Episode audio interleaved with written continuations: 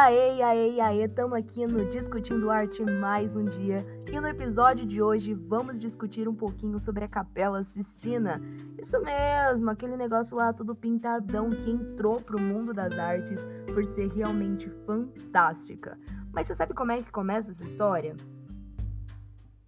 Na verdade, essa história começa de um jeito meio esquisito.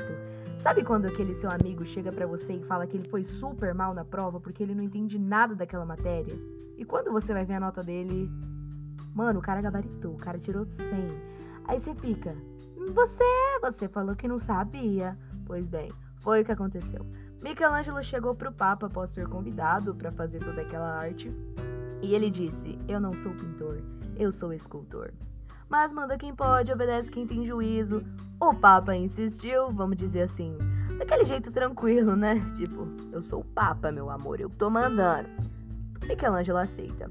Então, começa-se toda aquela pintura, todo aquele trabalho. E, pasme também mais uma vez com essa informação. Inicialmente não seria feito daquele jeito, né? A decoração não seria daquela forma, mas Michelangelo deixou seus botõezinhos funcionarem e chegou e fez uma proposta. Eu quero fazer assim, assim e assim.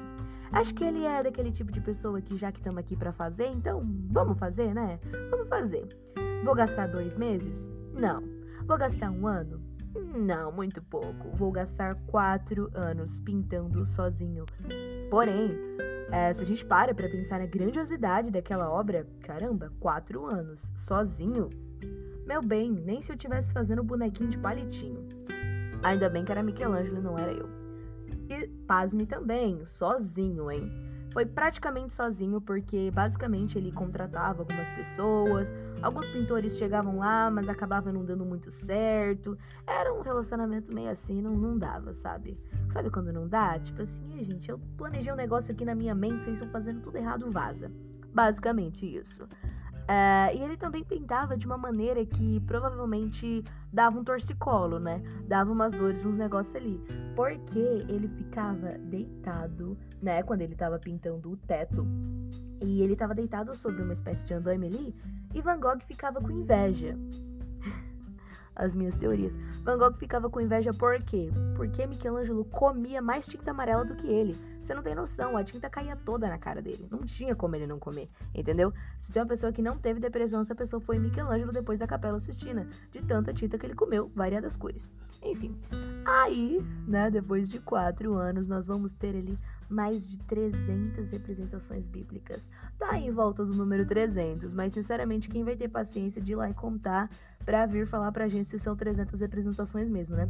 Fora que assim, é, tem uns easter eggs, tem ali umas representações meio, né, meio mixadas, faz um remix, chama o Alok, e faz ali um negócio meio, né, juntinho ali. Então é meio complicado da gente dizer, mas fica girando aí em torno de 300, tá? E agora a gente vai falar um pouquinho sobre as características dessas artes. Para você, meu caro, minha cara, que tá aí precisando fazer uma descrição, que tá aí querendo entender um pouquinho mais sobre as artes, então a gente vai falar um pouquinho mais detalhadamente sobre elas. Bora?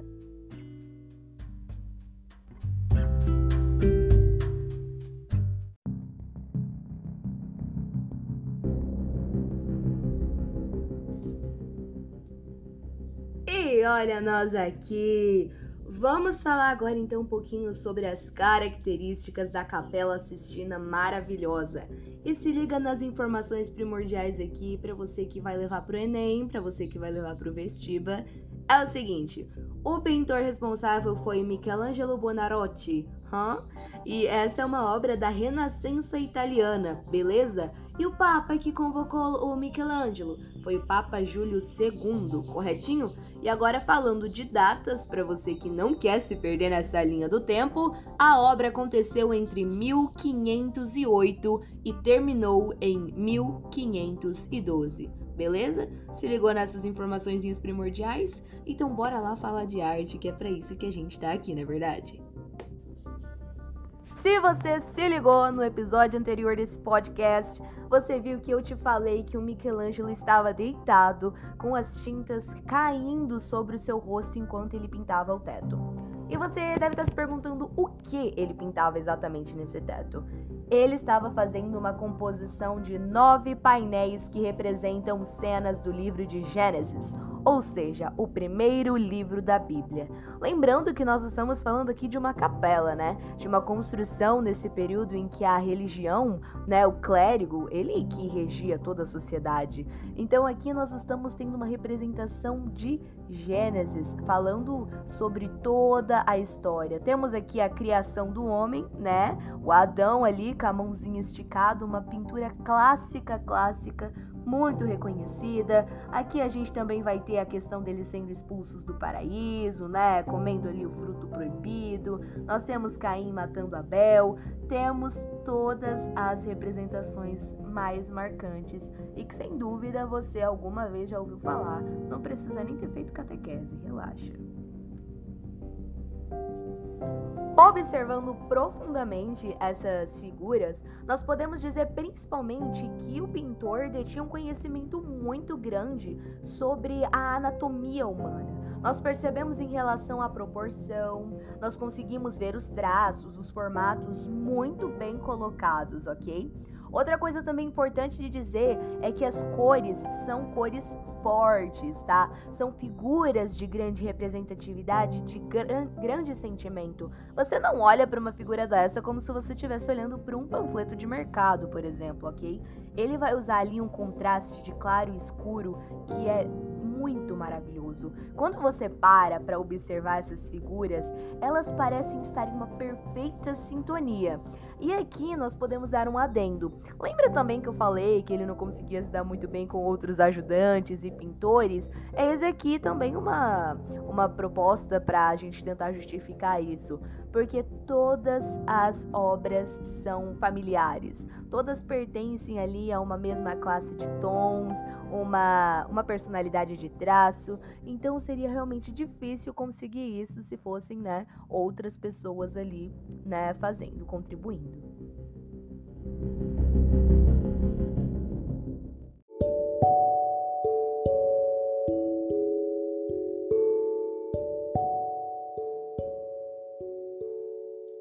Michelangelo não só se importou em fazer as representações, como ele também se importou bastante em expressar os sentimentos devotados ali em toda a cena que se passava. Agora a gente vai falar um pouquinho sobre o juízo final. O juízo final é representado de uma forma preocupante, de uma forma alarmante, como se o espectador olhasse para essa obra e ele sentisse a necessidade de se redimir para que ele não participasse, né, de uma forma ruim de um momento como esse julgamento. Observando aqui essa arte, abrindo aqui, abre aí você também, você que está escutando o podcast, abre aí a representação do juízo final na Capela Sistina, você vai encontrar fácil, fácil no Google. Aqui a gente pode perceber, primeiro, olhe como os humanos estão nus. Perceba como aqui eles estão completamente suscetíveis ao que tiver que acontecer, eles estão muito sensíveis, eles não têm como se proteger. Perceba também a expressão de desespero, a expressão de necessidade de ajuda.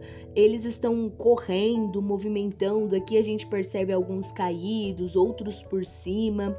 Nós percebemos algum que nós não conseguimos nem ver o rosto, olha, porque estão virados, os braços se movimentando meio meio que numa tentativa de se agarrar a algum lugar.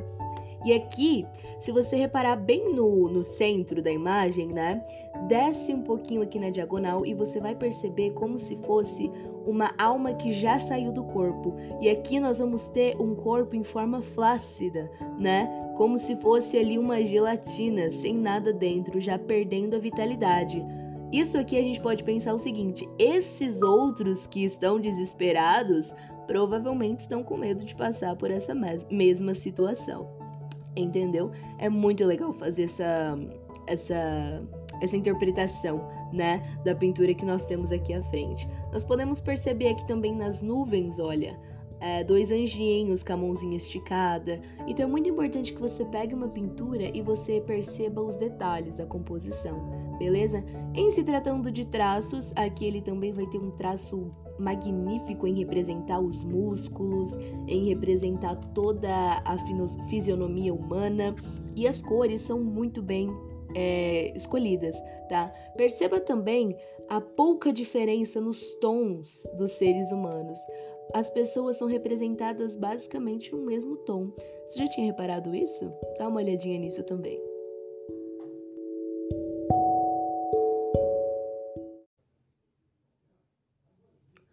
Pois é, chegamos até aqui sem nenhuma treta, chegamos até aqui sem nenhum rebuliço e sinceramente não tava nem parecendo que nós estávamos fazendo uma construção histórica, não é verdade? Então vamos à treta? Vamos a um momento ali decisivo. A figura que nós acabamos de discutir ali na gravação anterior, que eu disse para você das pessoinhas e tudo mais, te liga só nisso. Lembra que eu te comentei que tinha um corpo ali, meio como se fosse só um plasma, só uma gelatininha escorrida? Te liga, dá um zoomzinho ali na carinha daquele corpinho todo esguio. é um autorretrato de Michelangelo, ok? Ali eis então uma informação. Talvez ele tivesse feito aquele autorretrato para representar sua própria agonia, talvez, né, quem sabe, para fazer ali uma imponência ficando marcado, mas acredito eu mesmo que seja mais uma questão de expressão, né? É, como ele tava, estávamos falando de um contexto completamente espirituoso, ele quis deixar ali também a representação de seu espírito, beleza? E quem está segurando esse corpinho todo chechelento de Michelangelo é São Bartolomeu, beleza? E ele está com uma faca na mão, inclusive. Se você reparar ali, é lindo demais, gente. Olha só os traços do abdômen, é, a questão dos tons da barba, né? Você pode perceber essa sombra muito bem preenchida. Incrível. Porém, a treta mesmo, a treta vinha aqui, galera. A Europa estava numa crise espiritual e política, na verdade. A gente está falando da questão da reforma aqui. Nós estamos nessa época. Então, o que, que acontece?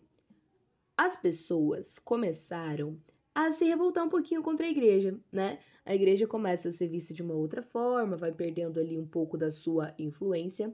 E nessa questão aqui, as pessoas começaram a apontar a obra de Michelangelo como uma hipocrisia, porque todos ali viam a capela como um templo sagrado, como um lugar de devoção e de respeito.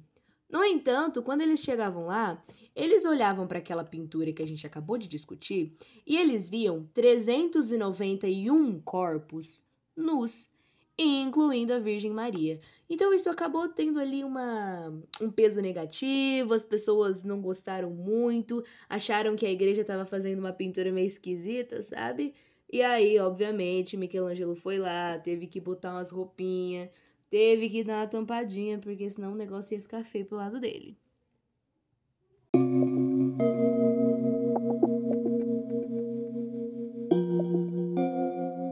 Pois bem, nós já podemos perceber né, toda a, uma história incrível por trás dessa construção.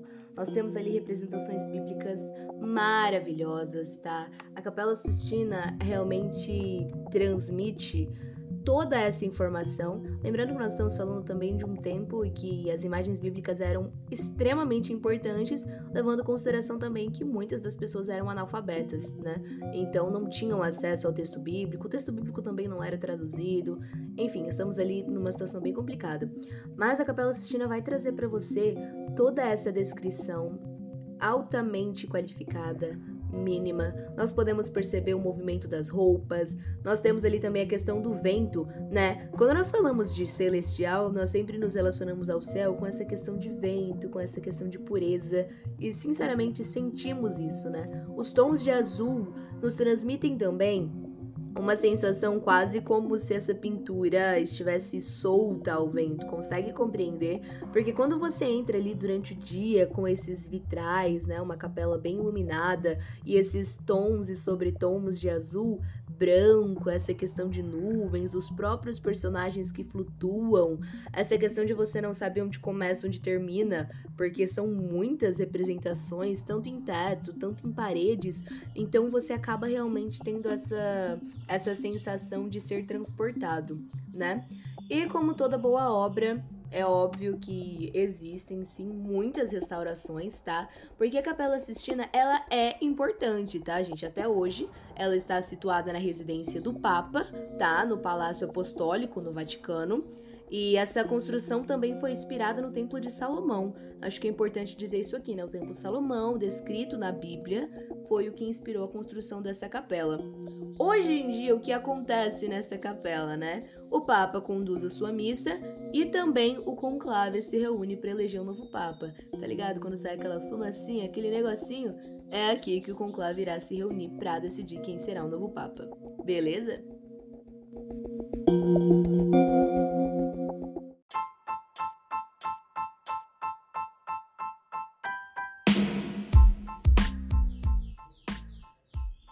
E aí, o que, que você achou do Discutindo a Arte de hoje? Gostou?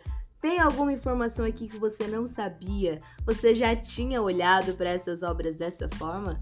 Deixa a gente saber nas nossas redes sociais. E não se esqueça, vem com a gente porque a gente sempre discute um pouquinho mais. Beleza? Uh!